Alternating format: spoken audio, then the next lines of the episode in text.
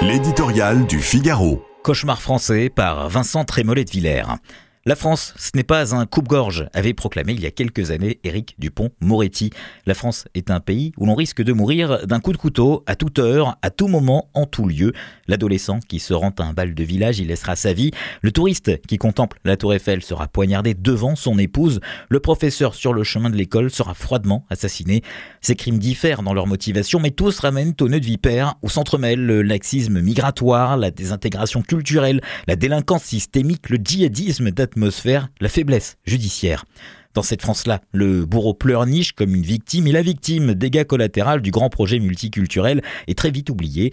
Qui se souvient des jeunes filles égorgées il y a six ans en gare Saint-Charles, de cet homme assassiné par un réfugié soudanais en ouvrant sa fenêtre en plein confinement? C'était à Romans-sur-Isère de Samuel Paty en Dominique Bernard, on pourrait malheureusement poursuivre indéfiniment cette liste longue et tragique. Depuis 2012, le terrorisme islamiste a fait près de 300 morts en France. Il faudrait faire aussi le décompte précis des attaques au couteau qui sont quotidiennes.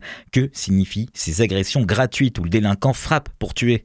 Le parti du déni, celui qui se réfugie dans les méandres des troubles psychiatriques, celui qui s'accroche de façon outrancière et disons-le pathétique au confetti de l'ultra-droite comme à une bouée de sauvetage, ce parti doit comprendre que ces tentatives de falsification sont inutiles et plus encore contre-productives. Les Français connaissent le cauchemar français puisqu'ils le vivent. Ils savent aussi que ceux qui savent s'acharnent à relativiser, à faire diversion. Ce déni d'État ajoute à l'insécurité physique et culturelle une insécurité politique qui n'est pas moins alarmante.